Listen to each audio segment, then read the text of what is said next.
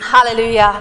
Danke, Vater, dass wir als deine Kinder uns versammeln dürfen rund um dein Wort und um deine Gegenwart, dass wir Familie sind und dass wir wissen, wenn wir zu dir kommen, auch wir haben immer eine Feier. Und äh, Heiliger Geist, du bist da, du feierst mit uns, Jesus, du feierst, dass wir von neuem geboren sind. Und du liebst es, wenn wir kommen und sagen, hey, wir wollen mehr von Jesus erkennen.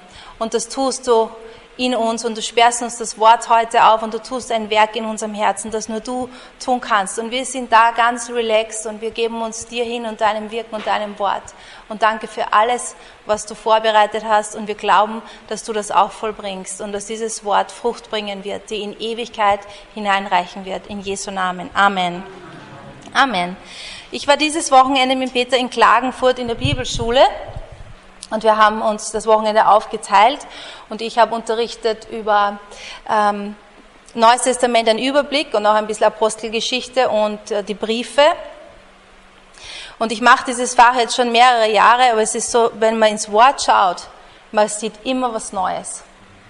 Gott ist treu, er zeigt uns immer neue Dinge. Und eins, was mir so, äh, ein Thema, was mir so groß worden ist, das möchte ich ein bisschen mit euch teilen heute. Zwar habe ich mir Paulus äh, angeschaut, ein bisschen näher, und Paulus ist einer dieser Glaubenshelden. Stimmt's? Für uns, ja? Wenn wir in den Himmel gehen, alle sagen, wir wollen Paulus treffen, oder? Ah, ich habe ein paar andere Favorites vorher, aber natürlich, ja, wir wollen Paulus äh, sehen. Paulus war so effektiv.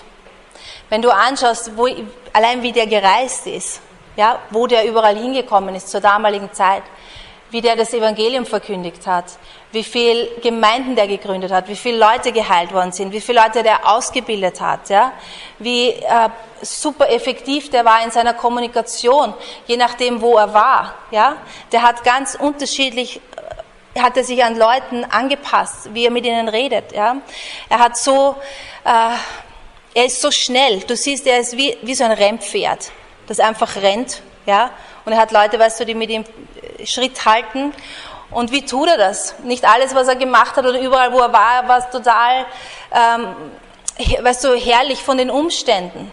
Sondern er hat, wenn du schaust, wie der herumkommt, der ist gesteinigt worden und hat Schiffbruch erlitten und ist äh, verspottet worden und hat, hat, er schreibt selber im 2. Korinther 6, er kennt Angst und Blöße und Durst und Hunger und all diese Dinge. So, wenn du das liest in diesem Leben, das war nicht immer einfach. Ja? Und er hat es auch nicht immer einfach gehabt mit seinen Gemeinden. Stimmt's? Mit den Leuten, die mit ihm waren. Er war enttäuscht von Leuten, er war verlassen, er war so alle Dinge, die einem passieren können, wenn du Jesus nachfolgst, sind irgendwie ihm passiert. Also wir sehen nicht, weißt du, dass er Eheprobleme gehabt hat, aber Eheprobleme haben Leute auch, die Jesus nicht nachfolgen, stimmt's? So, warum war er so? Ja, und ich, äh, ich schaue dann auch, wenn, wenn ich Leute sehe, die so effektiv sind mit dem Herrn, ob es jetzt in der Bibel ist oder ob es ähm, Leute sind, die jetzt hier leben oder in meinem Umfeld sind, dann schaue ich immer, was ist es? Warum sind die so effektiv? Und es ist nicht, weißt du, dass Gott zu dem einen sagt, dich, äh, bei dir funktioniert das und bei dir will ich das einfach nicht. Aber es gibt Dinge, die Menschen machen oder so Schlüssel, die sie haben. Und einen von diesen Schlüssel oder ich glaube der Hauptpunkt, warum Paulus so effektiv war, wie er war, möchte ich heute anschauen. In Apostelgeschichte 8, wenn du deine Bibel mit hast, kannst du die aufschlagen, weil die Schriftstelle habe ich nicht aufgeschrieben, die ist so lang, könnt ihr da nicht mitlesen an der Wand.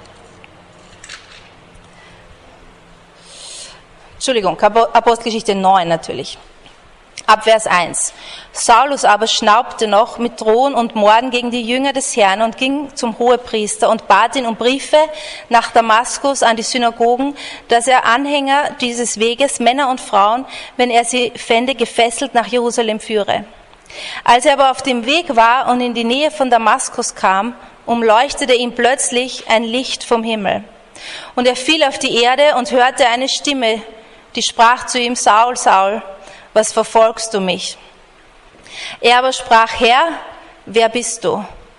Der sprach, ich bin Jesus, den du verfolgst. So Saulus ist am Weg und er hat die Gemeinde, er hat Christen gehasst. Der war kein netter Mensch und er war von seinem Hass angetrieben. Ja? Aber weißt du, dieser Hass hat daher gerührt, weil er geglaubt hat, er tut Gott einen Gefallen. So, er war immer schon irgendwie so, dass er Gott gesucht hat oder seine Wege, ja, oder ihm gefallen wollte. Und er möchte, er möchte Christen ausrotten, weil er meint, das ist einfach total falsch und er ist am Weg, genau das auch zu tun. Ja, du siehst auch bei der, vorher bei der Steinung vom Stephanus, er schaut dazu und er hat Gefallen an dem. Ja, so ist er drauf. So musst du den jetzt vorstellen. Und er ist am Weg und da kommt ein Licht und haut ihn von seinem Esel oder Pferd oder was, mit was auch immer er da unterwegs war. Und diese Stimme sagt, Saul, Saul, warum verfolgst du mich?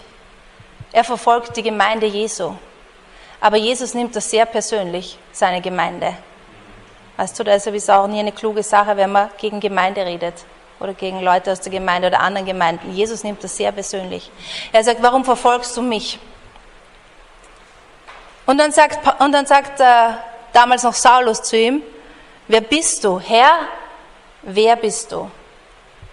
Und wie ich das gelesen habe, das letzte Mal, Herr, wer bist du? Haben wir gedacht, und das war das Thema des Paulus.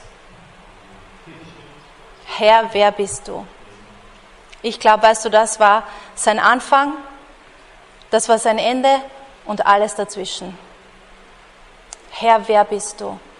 Wenn du die Aussagen von Paulus liest, die er trifft auch zu diesem Thema im Philippa 3, Vers 7 bis 10 zum Beispiel, da steht, aber was mir Gewinn war, das habe ich um Christi willen für Schaden erachtet. Ja, ich erachte es noch alles für Schaden gegenüber der überschwänglichen Erkenntnis Christi Jesu meines Herrn. Um seinetwillen ist mir das alles ein Schaden geworden und ich erachte es für Dreck, auf dass ich Christus gewinne und in ihm gefunden werde dass ich nicht habe meine Gerechtigkeit, die aus dem Gesetz, sondern die, die durch den Glauben an Christus kommt, nämlich die Gerechtigkeit, die von Gott kommt durch den Glauben. Ihn möchte ich erkennen und die Kraft seiner Auferstehung und die Gemeinschaft seiner Leiden und so seinem Tod gleichgestellt werden. Er sagt was? Ihn möchte ich kennen alles, was vorher war, alles, was ich gewusst habe, weißt du, und er war so ein gebildeter Mann. Ja? Er sagt, ich war ein Pharisäer von den Pharisäern. Er hat, weißt du, das ganze Gesetz äh, können. Er war einflussreich, er war äh, eifrig, all diese Dinge. Und er sagt, hey, das alles im Vergleich ist einfach nichts. Und das, was ich jetzt möchte in meinem Leben ist, ich möchte ihn kennen. Er sagt, Herr, wer bist du? Und da weißt du, der Philippa-Brief ist keiner von den früheren Briefen. Da ist Paulus schon, geht lang mit dem Herrn. Er hat schon viel erreicht. Und er sagt, ihn möchte ich kennen. Und ich glaube, dass das ein, das Geheimnis ist des Paulus. Dass egal, wo er war, egal was er erlebt hat, ob Erfolg oder Misserfolg oder Bedrängnis, egal wie lange er im Dienst war, egal wer mit ihm war oder ob er alleine war, er hat immer das in sich gehabt, ihn möchte ich kennen. Und alles andere, auch meine Erfolge und alles andere im Vergleich dazu ist nichts. Ihn möchte ich kennen. Im Epheser 1, Vers 15 bis 19, wir kennen die, diese Gebete, diese Epheser-Gebete. Das ist ein Gebet, das Paulus betet für die Gemeinde in Ephesus. Und wir haben mehrere aufgeschriebene Gebete von Paulus in seinen Briefen, aber das habe ich mir hier hinausgenommen. Darum, nachdem ich auch gehört habe von dem Glauben bei euch an den Herrn Jesus und von eurer Liebe zu allen Heiligen, höre ich nicht auf zu danken für euch und gedenke euch in meinem Gebet, dass der Gott unseres Herrn Jesus Christus, der Vater der Herrlichkeit, euch gebe den Geist, den Geist der Weisheit und der Offenbarung, ihn zu erkennen und er gebe euch erleuchtete Augen des Herzens, damit ihr erkennt, zu welcher Hoffnung ihr von ihm berufen seid. So er sagt was? Hey, ich bete für euch. Ich danke Gott für euch und ich bete für euch was? Dass ihr ihn erkennt. Es gibt so viel Gebetsanliegen, oder? Wenn wir sagen, hey, äh, wer, wer braucht Gebet oder ja, über Gebetsanliegen, es gibt immer so viel Anliegen und wir haben, weißt du, und Gott möchte all unsere Anliegen hören, absolut, ja, und es ist ihm alles wichtig, was wir zu sagen haben, absolut. Er kümmert sich um alles, keine Frage. Aber ich glaube, als allererstes Ja, in unserem Gebetsleben auch, oder das ist, was Paulus für Christen betet. Und ich bin mir sicher, das hat er auch für sich selbst gebetet. Sagt er, ich bete, dass ihr ihn erkennt, dass Gott das macht. Und weißt du, es ist ein Werk des Geistes, Jesus besser zu erkennen. Amen. Die ganze Schrift zeugt von Jesus. Paulus hat die ganze Schrift gekannt. Täusch dich nicht. Der hat die Schrift gekannt. Aber er hat Jesus darin nicht erkannt. In keinster Weise. Und wir können so viel Schrift kennen und Jesus nicht drinnen erkennen. Und das ist eine Tragödie. So, wenn immer du die Bibel auch liest, und es ist gut, die Bibel zu lesen, ja? Ich sage nicht, lese nicht die Bibel, es ist gut, die Bibel zu lesen und gut, die Bibel zu kennen. Aber die ganze Bibel spricht von Jesus. Und wenn du die Bibel liest, dann bet vorher, Heiliger Geist, zeig mir Jesus da drinnen. Alle 66 Bücher von vorne bis hinten sprechen über Jesus. Alles, was du da drin findest, es geht um Jesus. Und es ist Jesus, der, weißt du, ihn zu erkennen, wie er ist, seine Schönheit, sein Wesen, das, was er alles kann, seine, all seine Facetten, das ist das, was uns hält. Im Römer 8, Vers 37, der habe ich erst später, musst vorklicken, da sagt ähm, Paulus, da zählt er auch Dinge auf. Weißt du, wer soll praktisch, wer soll uns aufhalten? Wer soll uns trennen von Gott? Und er zählt all diese Dinge auf und er sagt dann, hey, wir überwinden weit durch den, der uns geliebt hat. Wie überwinden wir im Leben? Durch Jesus. Wir überwinden nicht durch unser, äh, durch unser vieles Wissen und durch unsere Selbstdisziplin und durch unsere gute Einstellung und all diese Dinge sind eine gute Sache und die sollen wachsen in unserem Leben, aber die wachsen nur richtig, wenn wir an erster Stelle haben, ich möchte Jesus kennen. Glaub mir, es ist so. Manchmal, weißt du, stehe ich da vorne und ich denke mir, oh, was habe ich schon zum Sagen? Was weiß ich schon, ja, im Vergleich zu anderen Leuten oder was? Manchmal komme ich mir irgendwie unqualifiziert vor. Aber eine Sache weiß ich schon, das kannst du mir glauben, dass Jesus zu kennen wird dich überwinden lassen. Und alles andere nicht. alles andere nicht. Und ich habe, weißt du, ich habe in den 20 Jahren, ich habe auch schon viele Leute kennengelernt. Und es ist, wäre falsch zu sagen, es gibt ein Erfolgsrezept, warum manche Leute fallen und manche nicht. Warum, weißt du, was, 20 Schritte, was irgendwer richtig macht. Es gibt Dinge, die können helfen. Aber unterm Strich, in erster Linie, das, was ich sehe, ist, es sind die Leute, die Jesus kennen und immer noch kennenlernen wollen, die überwinden. Und egal wie lang du ihn kennst und egal wie viel du von ihm weißt, es ist immer noch ein, ich möchte dich besser kennenlernen. Und das wird dich halten. Das ist es. Ich bin überzeugt, das ist das, was Paulus, weißt du, was ihn gehalten hat und was ihn angetrieben hat. Das hat ihn nicht faul gemacht. Er ist nicht zu Hause gesessen und hat gesagt, ich möchte nur Jesus kennen, alles andere ist mir egal, ich, ich kenne Jesus. So, er hat Jesus kennengelernt und das hat ihn angetrieben. Weißt du, wenn wir ihn kennenlernen, dann ist es nicht so, dass wir nur eine Seite von ihm kennen, sondern wir lernen ihn immer wieder neu kennen. Amen. Weil er ist so viel, ja? So wie du den Beter kennst, du kennst ihn auf eine bestimmte Art und Weise und ich kenne ihn auf noch viel, viel andere Arten. Ja? Weil weißt du, ich kenne ihn besser. Und trotzdem ist es ein, wenn ich jetzt sagen würde, nachdem wir so lange verheiratet sind, den Beter, den kenne ich in- und auswendig, weiß ich, wie der funktioniert. Und ich kenne ihn gut. Das ist eine gute Sache, dass ich ihn gut kenne. Aber wenn ich sagen würde, den kenne ich, und da brauche ich jetzt auch gar nicht mehr die große Mühe irgendwie drauf verwenden oder mich ausrichten, weißt du, dass wir uns kennenlernen und dass ich höre, was er sagt und diese Dinge, dann wird unsere Beziehung nicht enger werden, sondern es wird mehr Distanz sein und, wir, uns wird langweilig sein und es wird irgendwie so, es kriegt einen faden Geschmack und ich werde keinen Drive haben für diese Ehe. Und genauso ist es mit dem Herrn. Weißt du, wir sind in Christus, da fährt die Eisenbahn drüber. Wir sind erlöst und gerecht und geheiligt. Ja. Wir, sind, wir haben einen guten Stand mit Gott. Wir sind befreundet mit ihm. Er ist für uns. Er ist immer für uns da. Ja. All diese Dinge stehen fest. Ich bin auch mit meinem Beter verheiratet. Das steht fest. Ja. Wer wir in Christus sind, das ist fest. Aber wie unsere Beziehung ausschaut, das hängt schon davon ab, ob wir das haben, dieses kenne ich. Den kenne ich. Ja, das weiß ich alles schon. Oder ob wir sagen, hey Jesus, ich mag dich besser kennenlernen. Und so wie der Peter gesagt hat, die Engel, die um den Thron Gottes fliegen und die immer sagen, heilig, heilig, heilig. Das ist, ich glaube auch, weißt du nicht, dass die das müssen, sondern die sehen Gott und immer eine neue Weise und sie sind erstaunt über ihn. Sie sagen, du bist heilig, Herr, du bist heilig, Herr. Jesus, was er alles ist, ja, er ist alles. Er ist alles, nach was ein Mensch sich sehnt. Da ist nichts, was du mir sagen kannst, was ein, nach was ein Mensch sich wirklich sehnt, so wie er gemacht ist, was nicht Jesus ist.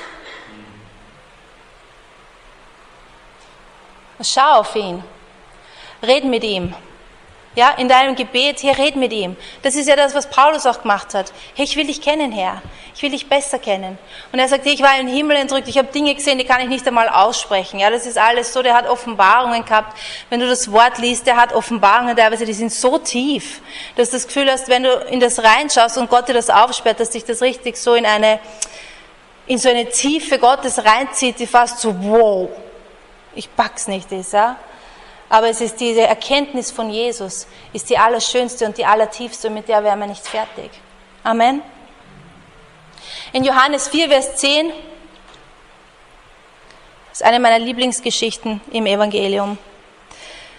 Jesus spricht mit dieser Frau und sie führt irgendwie so eine Art theologisches Gespräch mit ihm. Ja, und sie reden zuerst über Wasser und dann ähm, sagt er, und sie haben eine Art theologisches Gespräch, was ich jetzt nicht, auf was ich nicht eingehen möchte. Eigentlich möchte ich schon, aber ich habe keine Zeit. Jesus antwortete und sprach zu ihr, wenn du erkenntest die Gabe Gottes und wer der ist, der zu dir sagt, gib mir zu trinken, du betest ihn und er gebe dir lebendiges Wasser. Jesus sagt, hier, wenn du wissen würdest, wer ich bin. Frau, wenn du wissen würdest, wer ich bin. Und ich glaube, er sagt das zu uns auch noch voll oft. Wenn du wissen würdest, wer ich bin. Und er sagt das zu der ganzen Welt. Wenn du wissen würdest, wer ich bin. Und wenn du es wissen würdest, dann würdest du mich bitten um lebendiges Wasser. Und ich, ich würde es dir geben. Wenn du wissen würdest, wer ich bin, dann würdest du mich bitten um all diese Dinge, weißt du, nach denen deine Seele und dein Herz und diese Dinge schreien. Und ich würde es dir geben, wenn du wissen würdest, wer ich bin. So was ist der springende Punkt, zu wissen, wer er ist. Amen. Ihn zu erkennen, ja. Und weißt du, wir werden mit dem nicht fertig.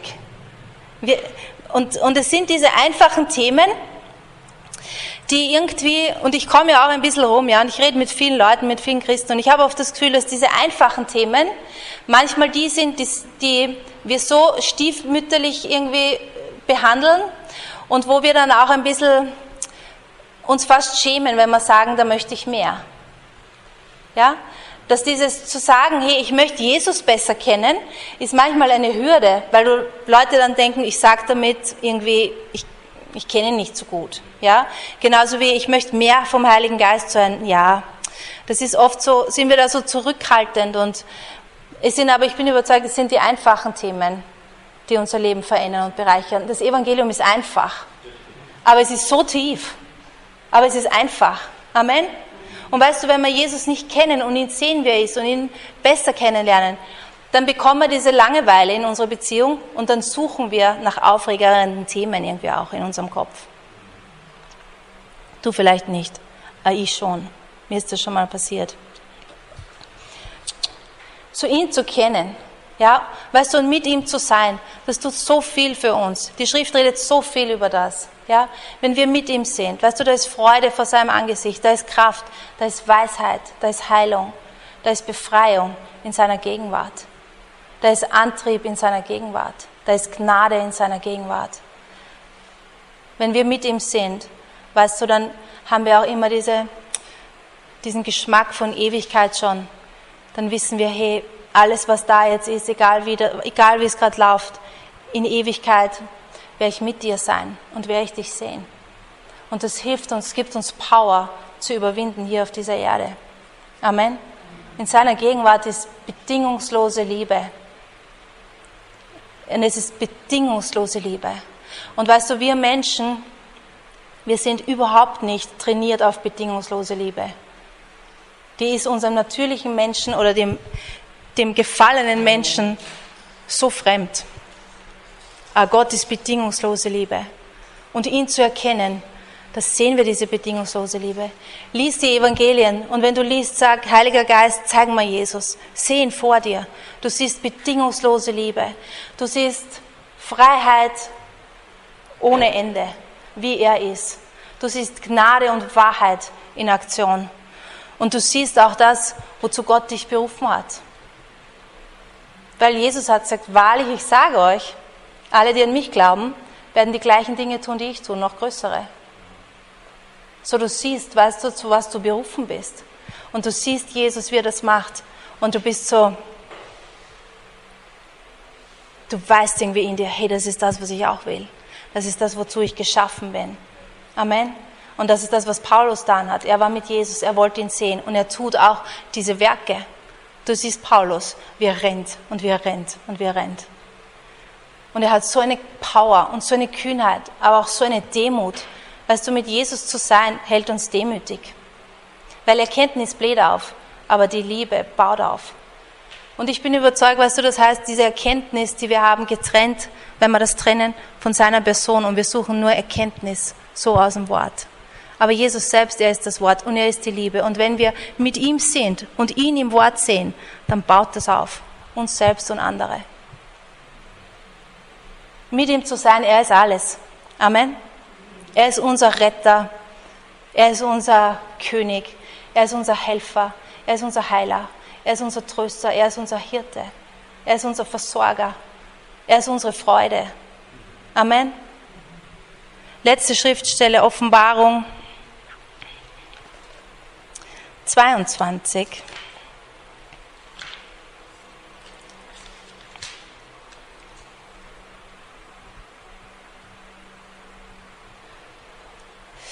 Vers 13 und 17.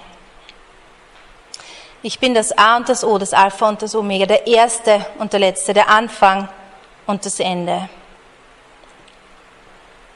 Vers 17. Und der Geist und die Braut sprechen, komm. Und wer es hört, der spreche, komm. Und wen dürstet, der komme. Wer der will, der nehme das Wasser des Lebens umsonst.